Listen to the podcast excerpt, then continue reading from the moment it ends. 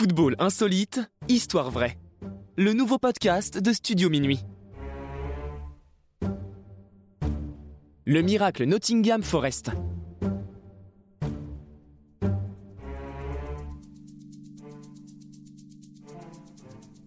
Les supporters de football connaissent le nom de ce club anglais car il fait partie de ceux ayant remporté la Coupe d'Europe des clubs champions, ancêtre de la Ligue des champions.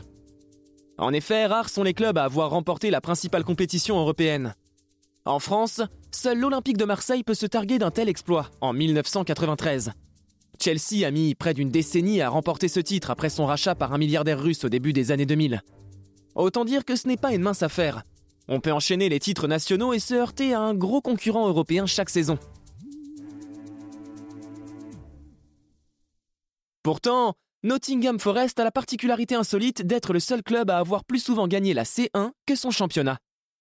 Lors de la saison 1977-1978, le club est promu en première division grâce au travail de son célèbre entraîneur Brian Clough. Ce dernier était arrivé en 1975 alors que le club luttait pour sa survie dans la seconde division.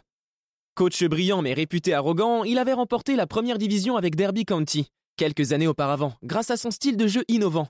Mais à son arrivée à Nottingham, il sortait d'un cuisant échec avec Leeds, qui a donné lieu à un livre et une adaptation au cinéma.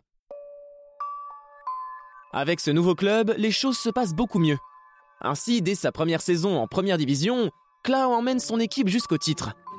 La saison suivante, Nottingham Forest dispute donc la Coupe d'Europe des clubs champions et parvient à la remporter. C'est un immense exploit, et la seconde place en championnat ne ternit pas la joie des supporters.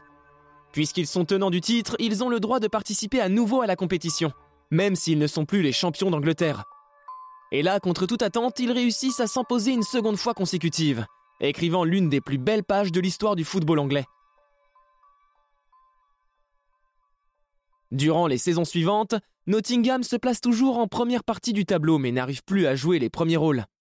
Ainsi, Forest ne gagnera plus jamais le championnat, ni ne participera à une grande compétition européenne, faisant de son palmarès l'un des plus atypiques avec un titre de champion d'Angleterre, mais deux titres de Coupe d'Europe des clubs champions.